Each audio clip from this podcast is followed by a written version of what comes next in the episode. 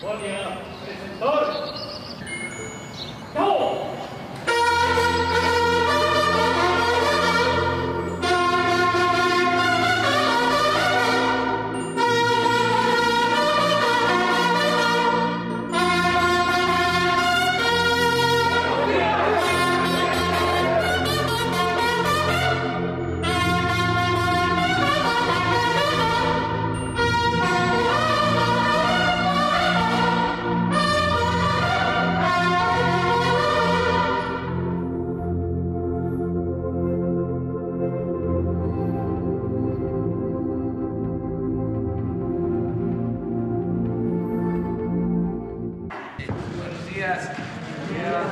Pues vamos a iniciar la semana, me da mucho gusto que luego de Navidad nos volvamos a encontrar aquí y de nuevo felicidades a todas, a todos. Esto extensivo a todo el pueblo de México. Los reportes que tenemos en general es que hubo mucha tranquilidad, hubo paz, no hubieron hechos eh, lamentables, graves. Desde luego siempre hay eh, delitos que se cometen, pero no hubieron cosas excepcionales así graves que lamentar. Pasó bien Nochebuena, la Navidad. Y vamos a comenzar eh, con Ricardo Sheffield, que nos va a dar a conocer cómo están los precios. Ahora sí que no solo de los combustibles, sino de todos los precios. Ya tomamos esa, esa de adelante. Muy buenos días, señor presidente. Muy buenos días a todas y todos ustedes. Feliz Navidad a todas y a todos. Estoy seguro que la pasaron muy bien. Eh, el precio de los combustibles, quién es quién, en las gasolinas y el diésel, con corte el 23 de diciembre. El precio de la mezcla mexicana de petróleo, 68 dólares con 57 centavos. Por eso el, el estímulo fiscal, el incentivo fiscal es de 45.34% del IEPS en esta semana. El promedio del precio de la regular por litro, 20 pesos 58 centavos. El de la premium, 22 pesos 58 centavos. Y el del diésel, 21 pesos con 78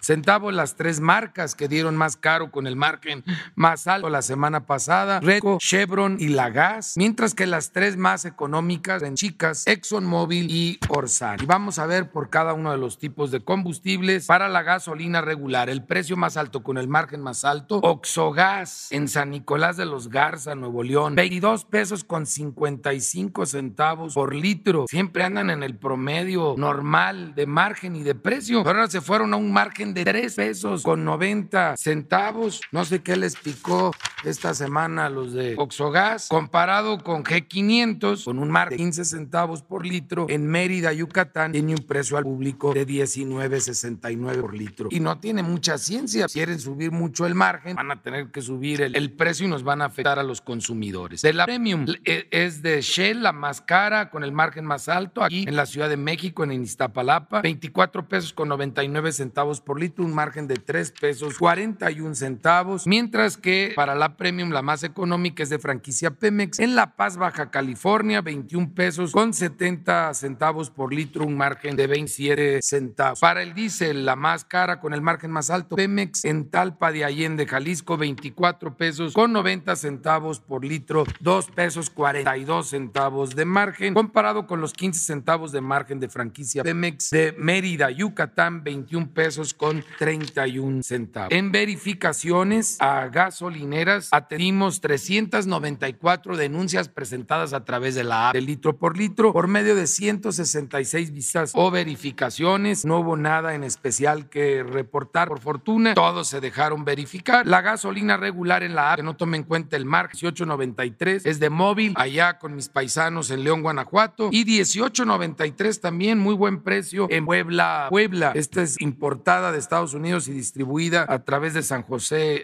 Iturbide, Guanajuato, que es donde está la base de distribución férrea de esta marca. Y las más caras, 22.99 de Shell en Moloacán, Veracruz y de franquicia Pemex de 22.94 en Chilpancingo, Guerrero. Para la Premium, la más cara, la más barata, 20.99, perdón, Servifácil en Coatzacoalcos, Veracruz y 20.99 en también de Servifácil en Centro Tabasco. Las más caras, 25.89 de Shell en Iztapalapa, aquí en la Ciudad de México y 25.49 de Pemex en Mascota Jalisco. Para el diésel, la más barata 2005 de móvil en León, Guanajuato y 2018 por litro de móvil en San Andrés, Puebla. Las más caras 24.93 de Pemex en Talpa de Allende, Jalisco y 23.95 de G500 en San Pedro, Mistepec. Esos de Jalpa de Allende, Jalisco abusan porque no hay muchas gasolineras en la zona. Eso está mal. Ojalá vuelvan a ser solidarios. Ya se habían portado bien con los consumidores un buen tiempo. Vamos a ver el precio del gas LP. En el gas LP, el precio promedio internacional convertido a pesos por kilo sería con corte el 22 de diciembre, 23 pesos con 52 centavos. Sin embargo, el promedio de los 145 precios máximos es 21.79 por kilo. Esto es para cilindros de gas LP. Y para tanques estacionarios, el precio promedio de las 145 regiones en el país es de 11 pesos 71 centavos. Para estacionarios y ese mismo día 22 de diciembre,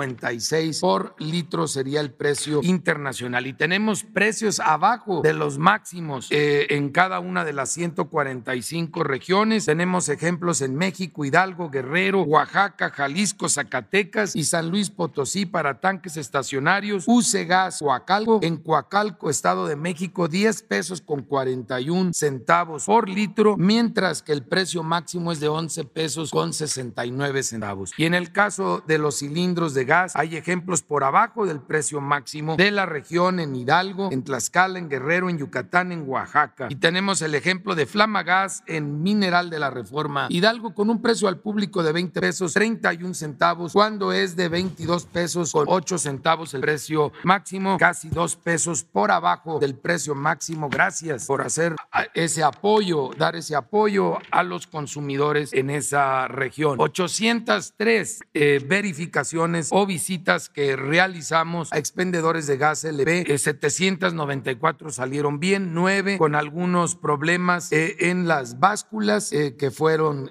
cerradas, 13, 13 de ellas, y de vehículos en cuanto a la medición de la carga, 6.6% de los cilindros en mal estado y de las 803 todos estaban respetando el precio máximo de la región, una política que determinó el presidente Andrés Manuel López Obrador muy efectiva ya en los hechos del día a día en el caso del gas LP. ¿Quién es quién en los precios de los productos de primera necesidad? Recuerden, es un paquete de 21 productos de primera necesidad y es la comparación dentro de cuatro regiones de acuerdo a la regionalización que hace el Banco de México. Vamos a ver las más caras. Soriana Super en Benito Juárez, aquí en la Ciudad de México, es de las más caras. 1019 pesos con 95 centavos los 21 productos en las cantidades que platicábamos la semana pasada. Y también entre las caras, la Comer, aquí en la Ciudad de México, en la Cuauhtémoc, 1011 pesos con 40 centavos. Soriana Iber en Lerma, Estado de México, 991 pesos con 95 centavos. ¿Quiénes son las más económicas? Vuelve a salir la Central de Abastos de Iztapalapa, aquí en la Ciudad de México, el paquete en 775 pesos con 10 centavos. Son precios al menudeo. Obviamente en la Central de Abastos vas compras el frijol en una, en un lugar local, eh, compras el melón en otro local, compras la tortilla en otro local, porque así está organizada la Central de, de, Abastos. Eh, normalmente todas ellas en la feria de las manchas urbanas, pero también Bodega Horrera en León, Guanajuato, el paquete 942, 44 pesos con 25 centavos. Y Soriana Hiper también en León, Guanajuato, 949 pesos con 15 centavos para que aprovechen por allá mis paisanos. Y eh, en la región que abarca Baja California Sur, Aguascalientes, Durango, Jalisco, Michoacán, San Luis Potosí, Sinaloa y Zacatecas, las más caras Walmart es Walmart Revolución en Guadalajara, Jalisco, 996 pesos el paquete de los más caros, más barato, por ejemplo, aquí de Walmart en la Ciudad de México, 978 pesos con 25 centavos en Soriana Hiper de Tonalá, Jalisco y en Walmart de La Paz, Baja California, 973 pesos con 30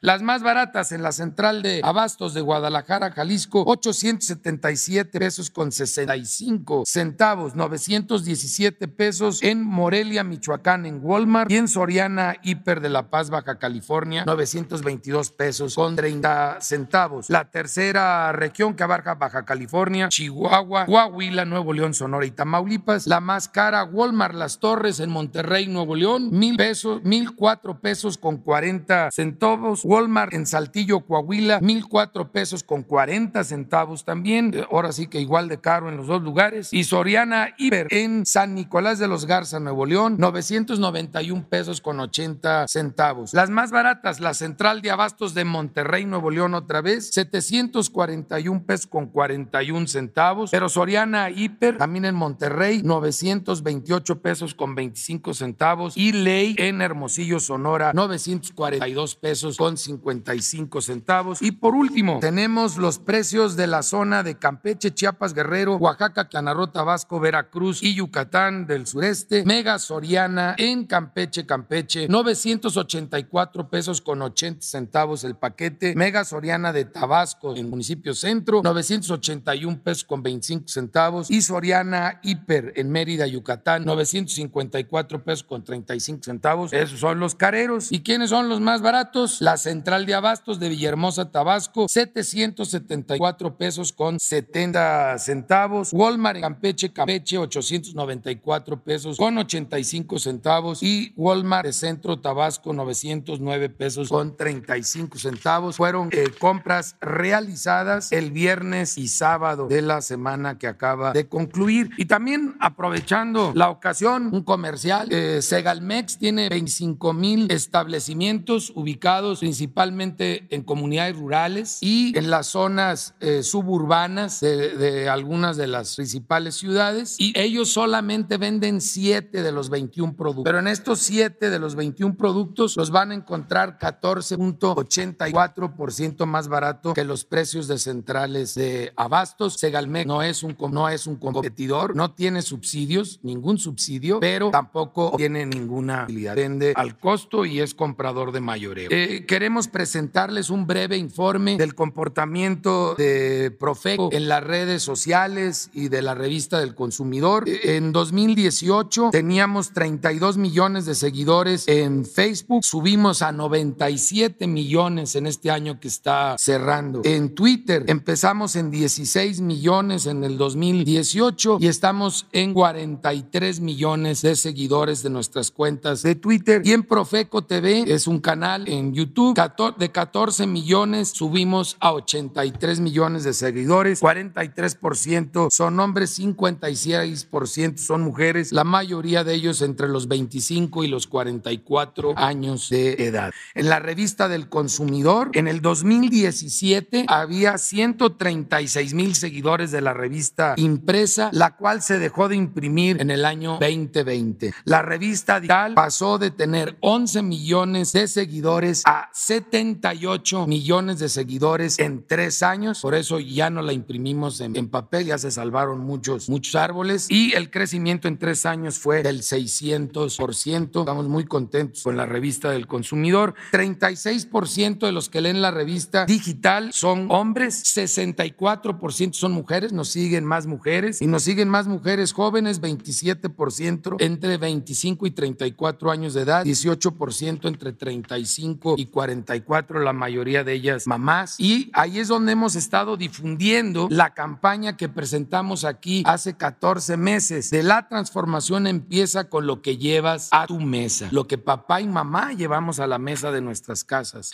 Y que es, en este caso, la primera campaña que fue con la guayaba. El personaje central es una fruta, verdura o proteína animal que se produce en México y que está en abundancia en ese mes. Por tanto, al haber abundancia de ese producto nacional, es lo más económico que podemos comer. En enero del 2020, el señor presidente Andrés Manuel López Obrador nos hace la indicación de que trabajemos en este proyecto en junio del 2020 a través de mesas de trabajo con la Secretaría de Salud, Economía, Educación, Bienestar y Cultura. Se enseña esta campaña que arranca en octubre del 2020 con- de la mano con SADER, con Agricultura y con Segalmex. En esta campaña, SADER nos dice cuál es el producto que en ese mes está más disponible en todo el país y en consecuencia es el más económico. Esa es el- el- la estrella de nuestra campaña, una fruta, una verdura o una proteína, una por mes, la que es de temporada, la que está barata y abundante. Y preparamos un platillo sabio, dos o tres recetas rápidas, económicas, sabrosas, saludables sobre ese producto que está en abundancia, además de una tecnología doméstica, algo que podamos hacer para preservar en casa ese producto. Hasta ahorita hemos trabajado con 22 ingredientes de temporada a lo largo de 14 meses, ya 15 con este mes de diciembre.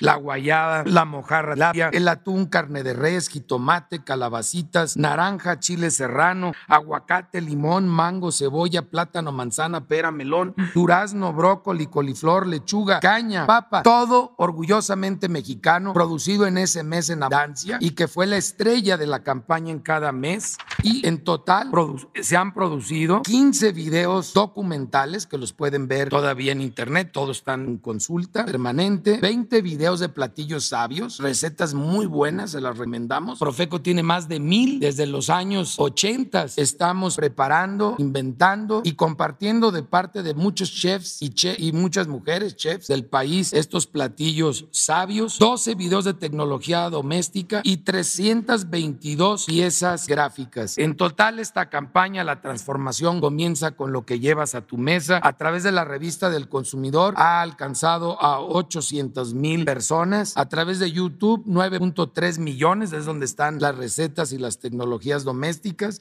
Y a través de las redes sociales, Facebook, eh, Twitter eh, y Telegram, 30.5 millones. En total, 40.6 millones de mexicanas y mexicanos alcanzados, en promedio 3.4 millones cada mes. Muchas gracias. Adelante. Ah, esperamos los videos. La Secretaría de la Defensa Nacional informa los avances en la construcción del Aeropuerto Internacional Felipe Ángeles al 27 de diciembre del 2021. En la torre de control y servicios de extinción de incendios se realizan trabajos de aplicación de soldadura final en estructura del radar meteorológico. Asimismo, se continúa con el equipamiento de consolas de controladores en la cabina de control y de mobiliario en edificios administrativos, en el estacionamiento y terminal intermodal de transporte terrestre. En el estacionamiento para vehículos de alquiler se realiza el montaje de vigas principales y secundarias de estructura metálica, el tendido de lámina los acero y el colado de firmes de compresión. De Combustible y Red de Distribución se lleva a cabo la aplicación de estuco en acceso monumental y la colocación de bases para estructura de paneles en el campo fotovoltaico. En redes eléctricas, voz y datos, en la central de cogeneración se lleva a cabo la instalación de los motogeneradores, tendidos de concreto hidráulico en el patio de maniobras. Asimismo, se continúa con la conformación de terracerías para el tendido de concreto en las subestaciones de radioayuda y tableros de metal lab. A la fecha, se han generado 139.910 empleos civiles bajo el control, dirección y supervisión de 195 militares. Faltan 84 días de construcción.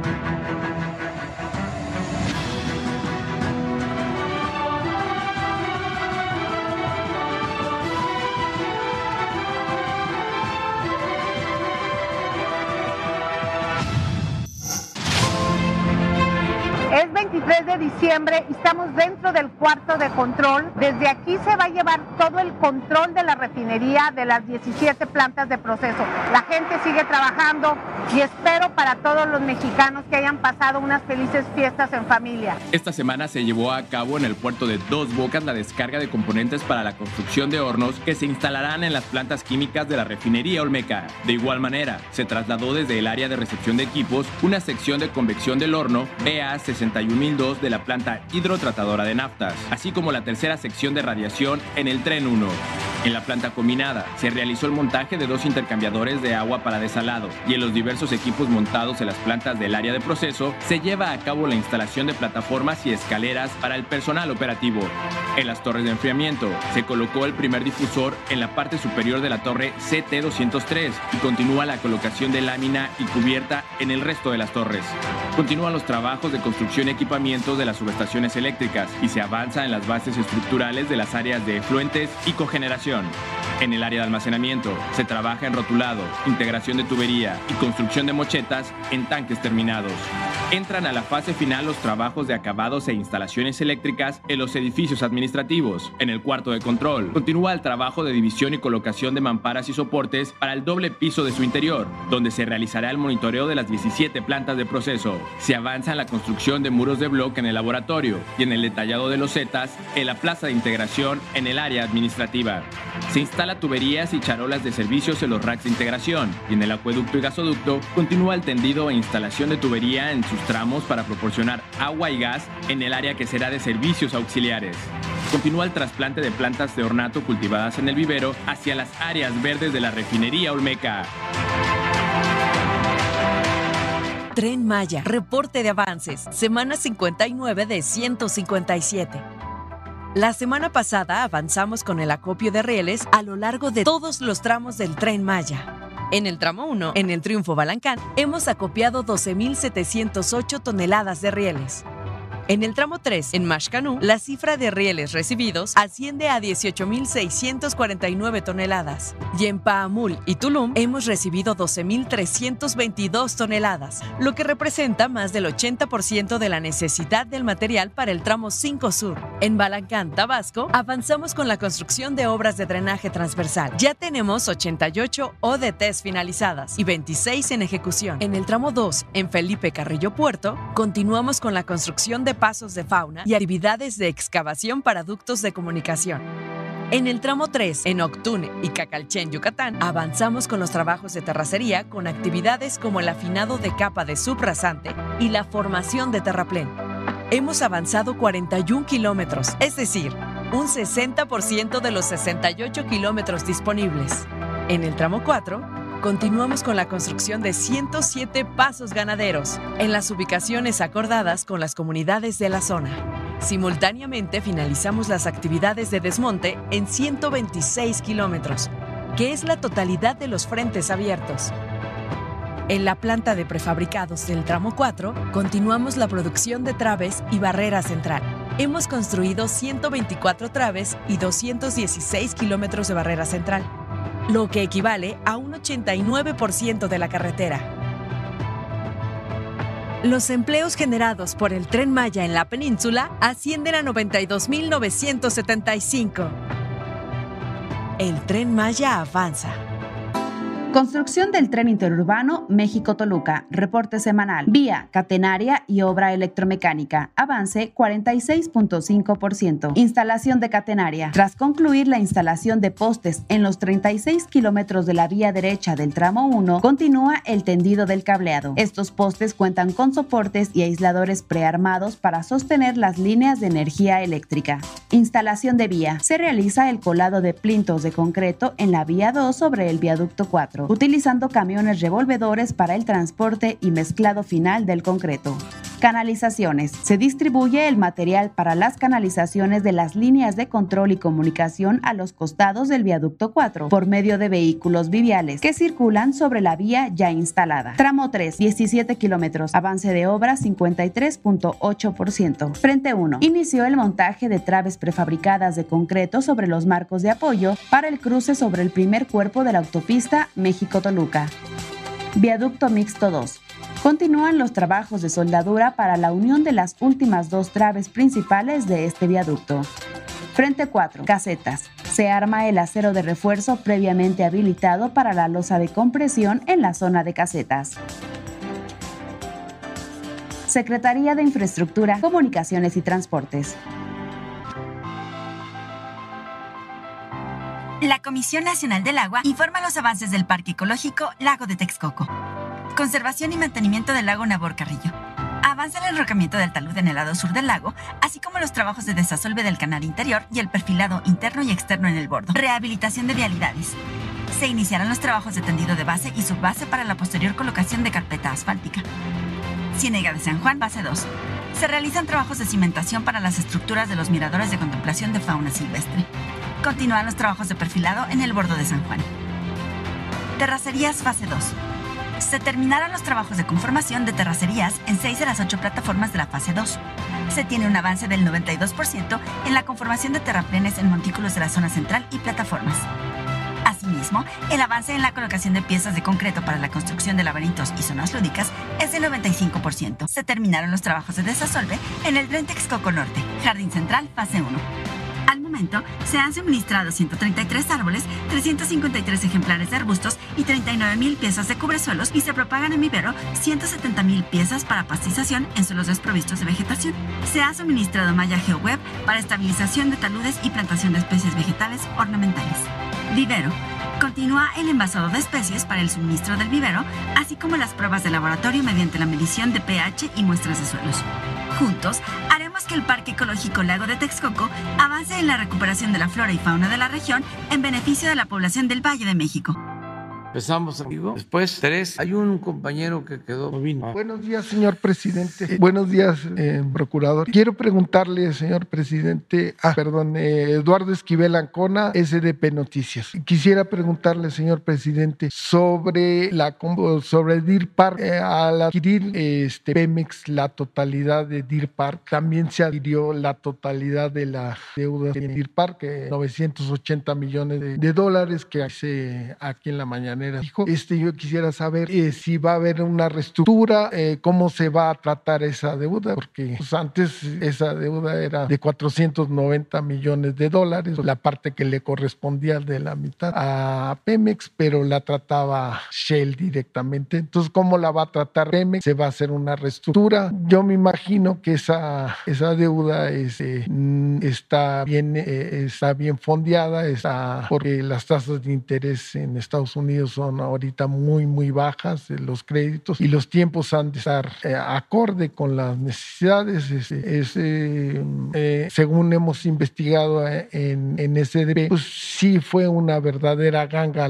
cómo se compró esa, esta refinería, porque es muy productiva, es muy buen negocio para México. Cuando en 1993, cuando se adquirió la primera parte, se adquirió en 11 mil millones de pesos. Si los hacemos a precios corrientes, ese, ese precio sería 89 mil millones de pesos, lo que costaría actualmente sumándole la inflación. Entonces, sí fue, sí fue una buena compra, ¿no? Lo que, lo que se está haciendo, pero sí me gustaría saber cómo se va a tratar esta, esta deuda y cómo la van a, solventar. Pues son 490 millones más que va a tener que pagar de su parte. Sí, este, están las dos eh, opciones, el liquidar la deuda, se tienen los recursos para eso. Se hizo una reserva del presupuesto porque hubo un ahorro el año pasado y se apartó eh, dinero para la compra de la refinería y para el inicio de la coquizadora de Tula. Hubo este ahorro y se decidió tener ese dinero disponible. Pero eh, Hacienda va a valorar lo que más conviene, por lo que tú estás señalando, por eh, el precio del dinero, las tasas de interés. Si esa deuda se contrajo a intereses bajos eh, y nosotros tenemos que pagar otro tipo de deuda a intereses más altos, pues yo pienso que Hacienda optaría por pagar eh, la deuda en los tiempos que se contrajo. Pero todo depende del convenio, de los acuerdos que se tengan. Lo que yo sí puedo decir es que en enero se liquida completamente. Ya en enero se cierra la operación. Sí, eh, deben ustedes saber, todos los mexicanos, de que cuando se hizo la oferta y se llegó al acuerdo, quedaba pendiente el trámite de la autorización del gobierno de Estados Unidos. Bueno, la historia se eh, remota a meses atrás. Se vino la crisis de la pandemia y eh, empezaron a ofrecer refinerías. Shell ofreció vender algunas refinerías, pero no esta por lo que tú estás eh, mencionando, el Park. Les eh, ofrecimos comprar la parte de México, la parte de, de, Shell, eh, y lo que nos interesaba era esa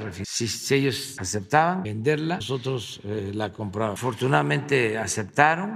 nosotros tenemos que agradecer eso a Shell porque ha cumplido todos los compromisos que se han hecho a lo largo de esta operación y se firmaron los acuerdos de compraventa, se fijó el precio, se aceptó, pero faltaba el permiso. Eh, nos llevó un poco de tiempo el permiso, que queríamos liquidar la refinería en diciembre. Sin embargo, se pidió una ampliación de eh, trámite que habíamos hecho conjuntamente el gobierno de México, Pemex y Shell, para que el gobierno de Estados Unidos diera el permiso. Intervienen en ese comité, como lo vimos, Departamento de Estado, el Departamento del Tesoro, la Secretaría de Energía, y eh, hubieron algunas protestas soterradas, no muy claras. Este, ¿Para está Estados Unidos no nos otorgara el permiso. Esa es la verdad. Incluso hasta los últimos días eh, leí que una tintorería presentó una denuncia. Me acordé de aquello del pastelero de Tacubaya.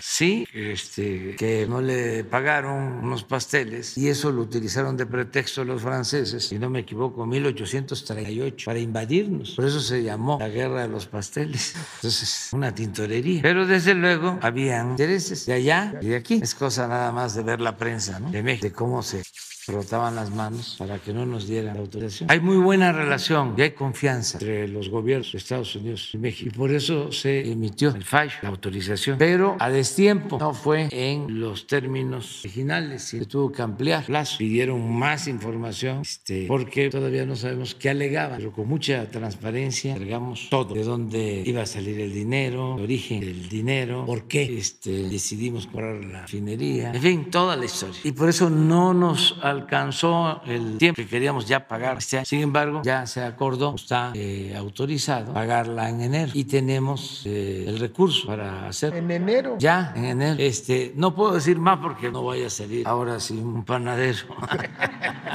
Pastelero. Este, eh, no literalmente. ¿eh? Bueno, eh, pero ya se concretó esta operación. Ya lo único que hace falta es pagarla y tenemos el dinero. Y eh, con lo que nos sobró, se echó a andar ya la coquizadora de Tula, que quedó inconclusa. Esa es una planta muy importante porque va a producir más combustible, gasolinas, con combustóleo. Se le da un precio adicional al combustóleo, convirtiéndolo en gasolina con esta planta. Y además eh, se evita la contaminación que significa combustóleo. El combustóleo se tiene que vender más barato y es más contaminante. Entonces, esa planta se inició hace 8 o 10 años, pero cuando llegamos estaba parada porque eh, estuvo envuelta en los problemas de corrupción de Odebrecht. Entonces eh, se llegaron a invertir 2 mil millones de dólares y estaba ahí la planta. Unos, ya lo he dicho aquí y lo repito, seguramente recuerdan que cuando eh, trasladaron esos equipos de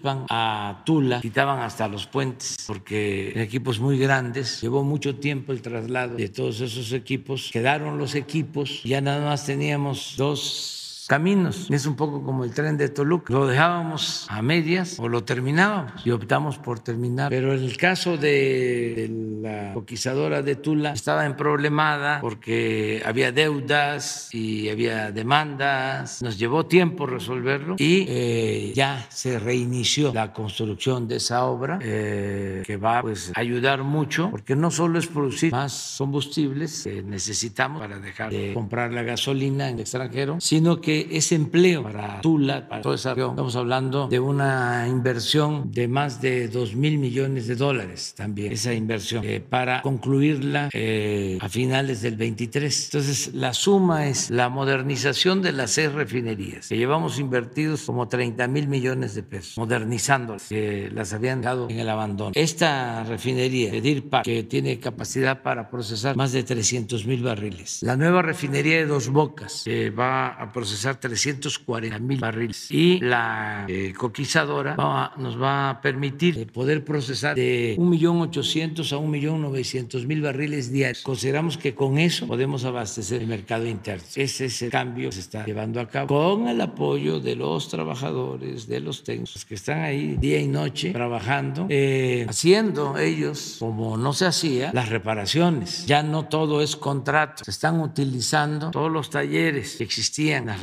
refinerías y con la especialidad, la creatividad de los obreros petroleros, estamos eh, reparando, rehabilitando todas las refinerías. Mañana precisamente vienen eh, tanto Rocío Nale como Octavio Romero Oropesa a explicar sobre todo el plan de PEPS al pueblo de México, los 10 puntos básicos para la transformación del sector energético. Dos Bocas va a procesar petróleo pesado, el ma- tipo Maya. Sí, van a. Ahí se hace la mezcla. Eh, fue un acierto. Algún día sería bueno ir apuntando todo esto, porque eh, los más jóvenes pues a lo mejor no se acuerdan, pero cuando hablaron de que iban a hacer una refinería nueva, pusieron a competir a varios estados para ver en dónde se instalaba la nueva refinería, que si en Michoacán, que si en Guanajuato, que si en Hidalgo, que en Veracruz. Entonces, las, casi estuvieron un año con esa promoción. Ya viene, ya viene, ya viene, ya viene. Y consigan el terreno. Al final decidieron hacerla en Tula. Compraron el terreno, se llevó también otro tiempo. Solo lo bardearon. No sé si completo, pero sí. Yo fui, me consta que estaban haciendo la barda. Luego llega el nuevo gobierno, no está completa, ¿verdad? Y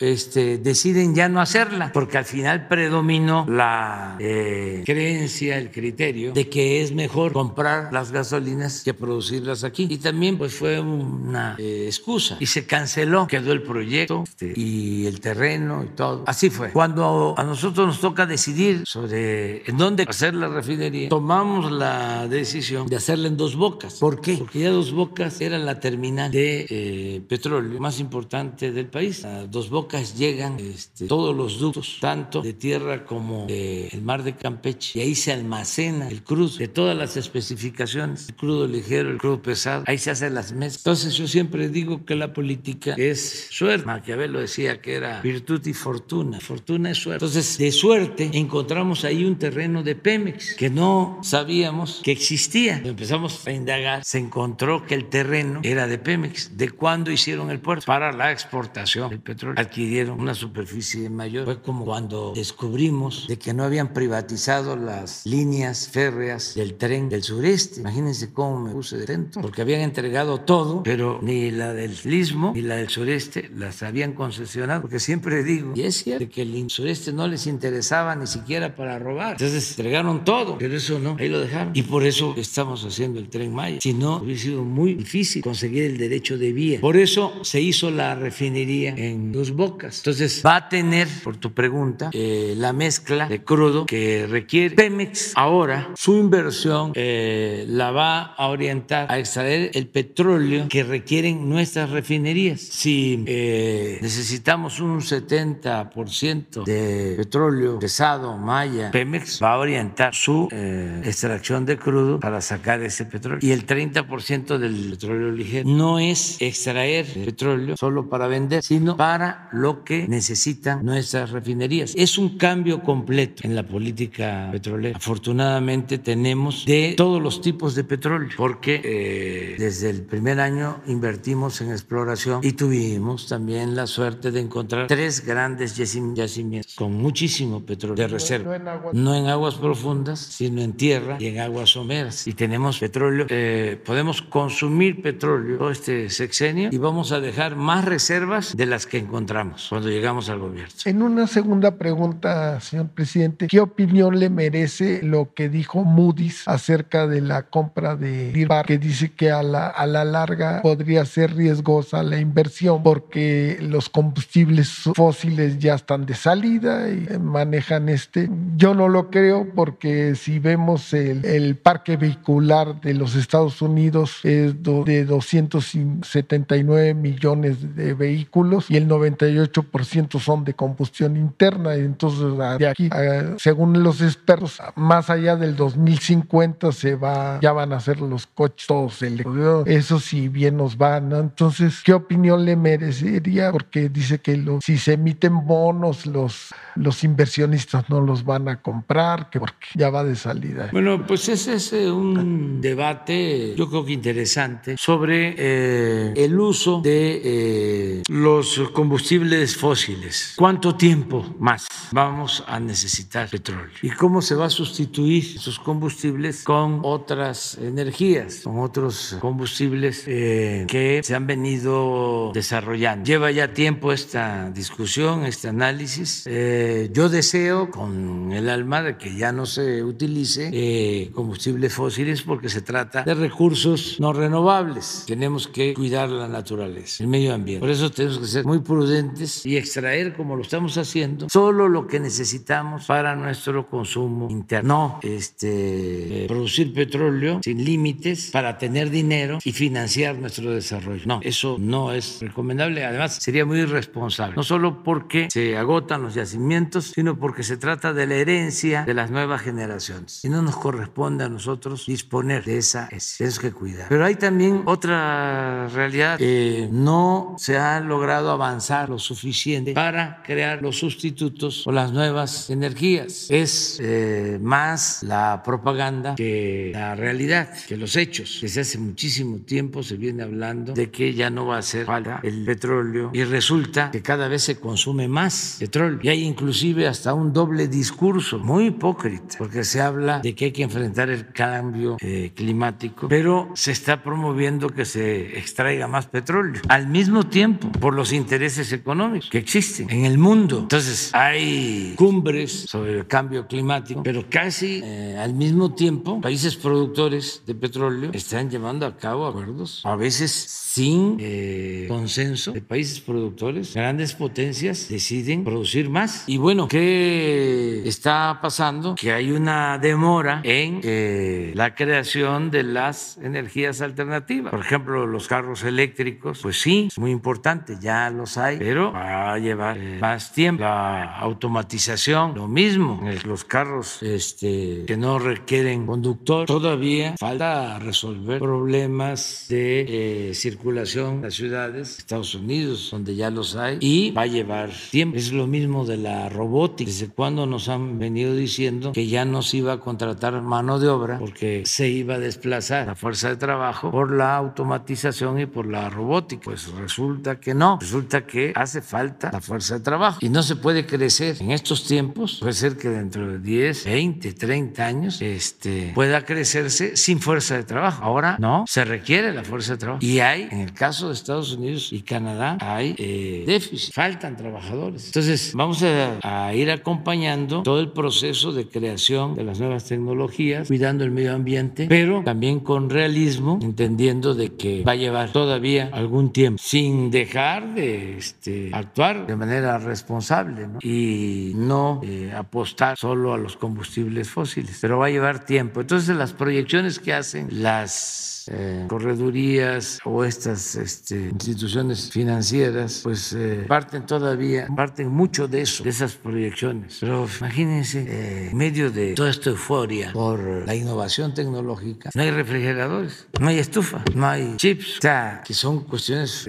elementales. Entonces hay que este, ir poco a poco. yo en lo que estoy muy seguro y contento, satisfecho, yo creo que lo que ha significado una revolución en la ciencia en los últimos tiempos fue el tener una vacuna a tiempo, una vacuna para enfrentar lo del COVID. Yo creo que eso de los últimos tiempos, más que los carros eléctricos, más que los viajes al espacio para particulares, este, lo de la vacuna, eso salvó millones de vidas. Eso fue una cosa extraordinaria, que un año se contara con una vacuna. Ya hemos hablado de eh, vacunas para epidemias como viruela que llevaron tres siglos para poder aplicarse, tres siglos para descubrirse, desde que llegaron aquí los invasores españoles hasta principios del siglo XIX. Por eso, de 14 millones de habitantes que se calcula había en lo que hoy es México, territorio mesoamericano, en la independencia apenas habían 7 millones. En tres siglos este, se redujo a la mitad la población que había antes de la llegada de los europeos o de la población que había en la época prehispánica, porque se diezmó por completo la población con las enfermedades traídas se convertían en epidemias porque no había eh, tratamiento. Los curanderos tradicionales no sabían cómo enfrentarlas, se convertían en grandes epidemias y tuvo que pasar muchísimo tiempo. Por eso cuando hablan de civilización y si pensamos que el centro de la civilización es el ser humano, tenemos que preguntarnos, ¿hubo civilización o no civilizaron? Si este, no aumentó la población, ya no hablemos de otras cosas, porque siempre se argumenta, bueno, es aquí el palacio, la catedral, las ciudades mineras, la universidad, la imprenta, pues sí, y la población, ¿qué pasó con la población? Son temas interesantes. Y luego está el otro asunto más profundo. ¿Por qué pensar que México comenzó a la llegada de los europeos? Si eso apenas significó 500 años y México se fundó pues de 5 a 10 mil millones de años antes de la era cristiana. O hay vestigios, 10 mil años, sí, 10 mil años, exacto. O sea, lo de Calakmul que hablábamos son pinturas de 350 años, 350 años 350 años antes de Cristo. Si vamos esos 300 más 1500, eh, son 1800 años antes de que llegaran los españoles. Entonces nosotros somos herederos de grandes civilizaciones, de grandes culturas y esto con la ciencia. Gracias, presidente. Buenos días. Preguntarle eh, sobre esta comunicación que emitió ayer el INE luego de las denuncias penales del presidente de la Cámara de Diputados en contra de los consejeros que votaron a favor de aplazar ese ejercicio de revocación de mandato. Ellos eh, consideran que se les vulnera su independencia, que se les intimida. Eh, ¿Qué opina usted? ¿Se tiene que dirimir este asunto como un asunto penal o bien dejarse en, en, la Corte que ya suspendió provisionalmente este acuerdo del, del INE? Pues yo pienso que debe ser la Corte del Poder Judicial, tanto el Tribunal Electoral como el Poder Judicial que resuelva. No penalizar nada. Yo creo que cometieron un error y lo tendrían que reconocer porque se opusieron a un mandato constitucional y actuaron de manera antidemocrática. Pero política hay que saber rectificar, no caer en la autocomplacencia, no aferrarse. Entonces ya la Corte dio un fallo para que continúe el proceso de revocación del mandato, que se cumpla con eso, porque que lo establece la Constitución, que es la ley de leyes. Y lo demás, pues no lo considero conveniente. Pienso incluso que este, eh, sirve para que tengan más este, excusas los consejeros y demoren más el proceso y no cumplan con su responsabilidad. Pero desde luego es un asunto del Poder Legislativo con el Poder Judicial. Tú me pediste mi opinión, yo lo estoy dando como ciudadano. Este, a mí lo que me da mucho gusto, y eso sí, este, lo puedo expresar en mi carácter de titular del Ejecutivo es que se lleve a cabo la revocación del mandato y convocar a toda la gente a que participe, que todos participemos. Ese día, para una boleta, sí, la echemos, es sí o no. ¿Quieres que continúe? Sí. ¿No quieres que continúe el presidente en su cargo? ¿Que renuncie? No, no quiero.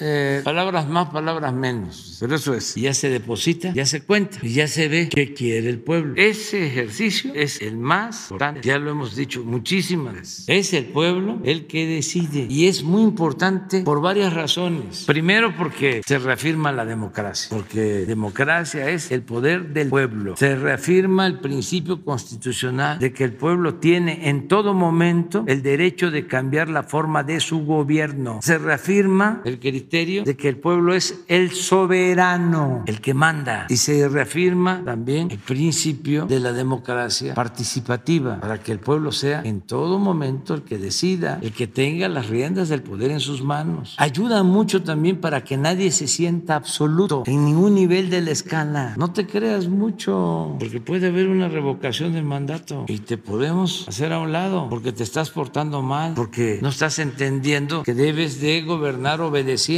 y agarraste el cargo para enriquecerte y agarraste el cargo para actuar con autoritarismo. Entonces, para afuera. Es importantísimo el presidente, el que la gente vaya y participe. Y hay algo también que es lo que a los conservadores, a los fifís, no les gusta. Los conozco bien, te conozco bacalao, aunque vengas disfrazado. Lo que no les gusta es que sea el pueblo el que mande, porque ellos se sentían los dueños de México. Entonces, ¿cómo? ¿Cómo el pueblo va a ser ahora el protagonista principal de la historia? ¿De cuándo acá? Si éramos nosotros, los de la cúpula, los que decidíamos, los potentados, con nuestros intelectuales alcahuetes. ¿Saben qué es un alcahuete? A lo mejor los jóvenes no lo este, definen bien. ¿Sí lo saben? Sí, un palero. Pero es interesante ver el significado de las palabras, de los términos. Alcahuete, pues es un, lambiscón, un barbero, con todo respeto, de lo que es. Este, adulador. Entonces, eh, en la corte, en la monarquía, existían los paleros que justificaban todo o se quedaban callados, estaban esperando que les dieran órdenes para apoyar o para este, atacar a Entonces, así era antes, eran los de arriba y había gente que este, se sentían grandes analistas políticos, conocedores. Entonces, veían a la mayoría de la gente, al pueblo, raso, como ignorante. Los que sabían eran ellos. Entonces, no se quieren este, acostumbrar a que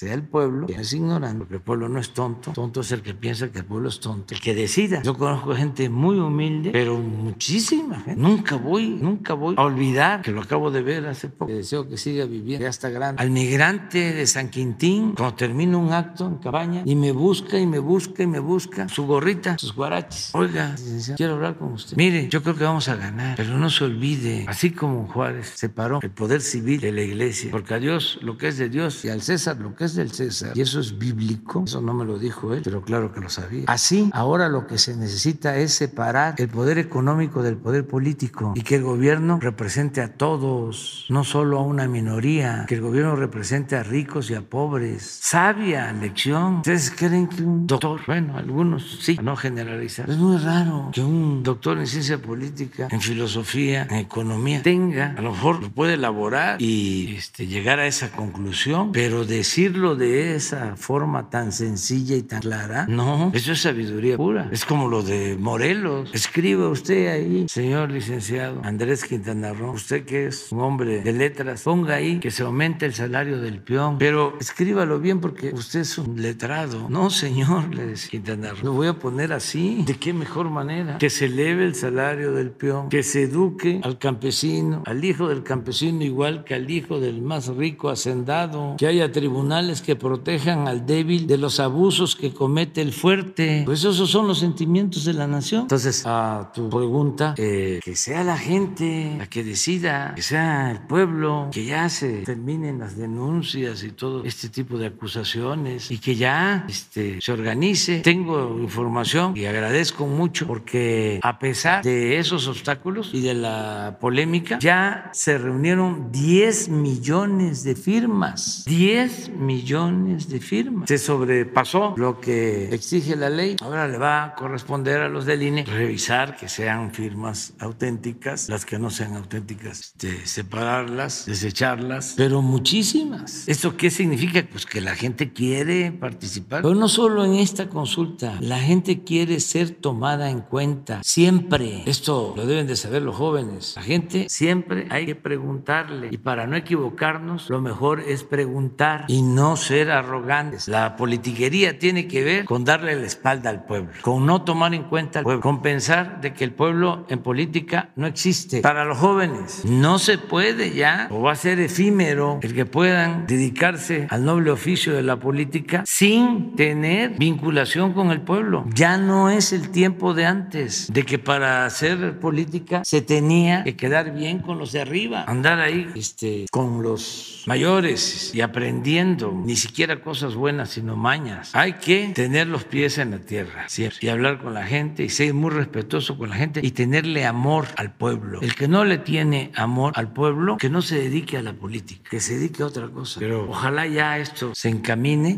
este, y para abril, yo estoy aprovechando ahorita porque todavía no nos han notificado que ya no debo de hablar, ¿verdad? Ah, vamos a aprovechar.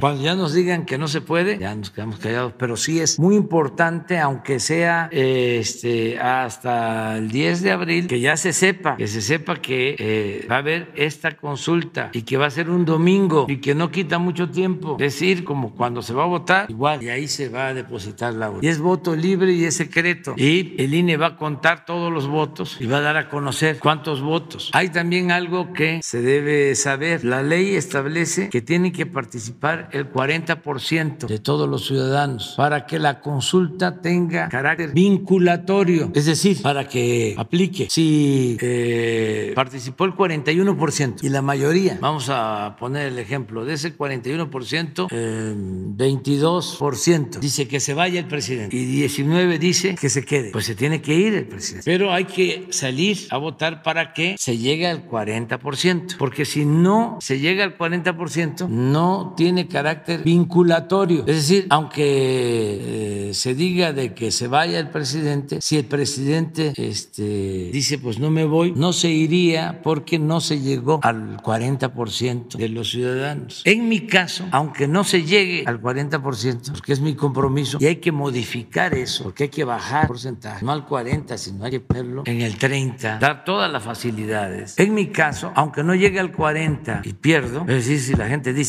que se vaya, me voy. ¿Por qué? Porque no se puede gobernar sin el apoyo, sin el respaldo del pueblo, y menos cuando se está llevando a cabo una transformación. Si no tiene un apoyo del pueblo, no puede uno hacer nada. Lo tumban a uno. Si quiere uno hacer algo, los grupos de intereses creados, los grupos de presión, dominan. Entonces, ¿para qué estar sin hacer nada, solo de pelele, de florero, de adorno? Y yo llegué a la presidencia para transformar, para que las cosas cambien de verdad, en beneficio de pueblo. Entonces, ojalá y participen todos para que se pase el 40% y así eh, se tenga más legitimidad. También eso es importante. Cuando el pueblo dice sí queremos que continúe, pues fortalece al gobierno y un gobierno fuerte, no autoritario, sino fuerte por su respaldo popular, puede llevar a cabo cambios importantes. Entonces está interesante lo que estamos viviendo actualmente. Presidente, y solo un par de cosas más. Eh, ¿Qué va a pasar con las empresas que otra vez este año despidieron trabajadores para recontratarlos en enero? Ya dio a conocer el Seguro Social que ocurrió este fenómeno que usted ha denunciado aquí varias veces. Y si recibió este fin de semana algún reporte sobre el avance de Omicron, esta nueva variante del coronavirus, qué tan rápido ha avanzado en México. Y la semana pasada decía el presidente de Estados Unidos, Joe Biden, que se iba a hacer un plan conjunto con México para el refuerzo, supongo, en la frontera, si ya se tiene claridad sobre este eh, plan que sería con Estados Unidos. Gracias. Sí, este,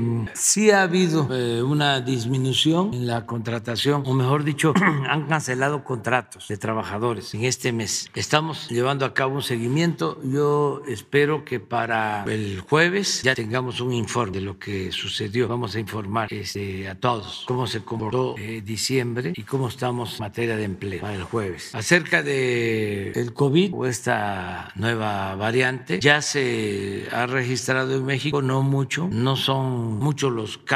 Lo que tenemos como información es de que no han aumentado eh, los contagios y lo más importante, no se han incrementado los fallecimientos. Eso no quiere decir que este, pueda darse una situación especial, pero toco madera. Hasta ahora no hemos tenido problema. La, el reporte de ayer, ¿por qué no pones la, de cómo la lámina de ayer?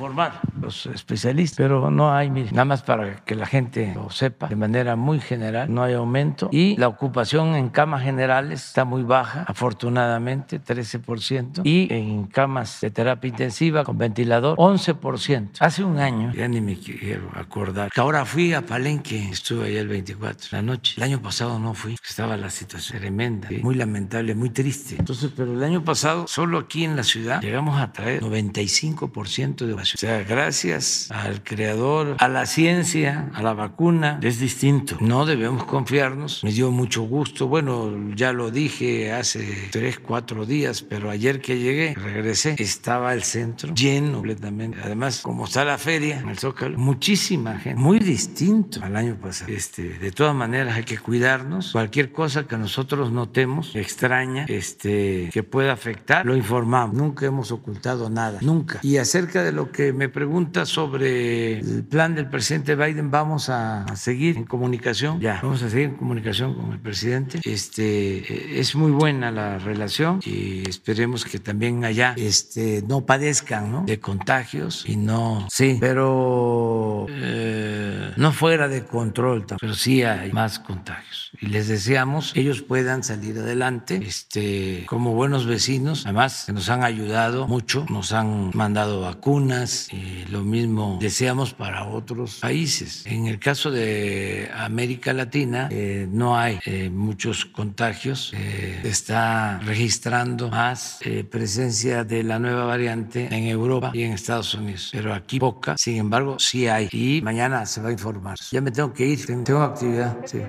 Voy a desayunar con Carlos Slim. Muy bien. Mañana viene Octavio Romero y te debemos a ti y a ti también. Pero hay otro compañero, a tú. Mañana, sí. Nos vemos.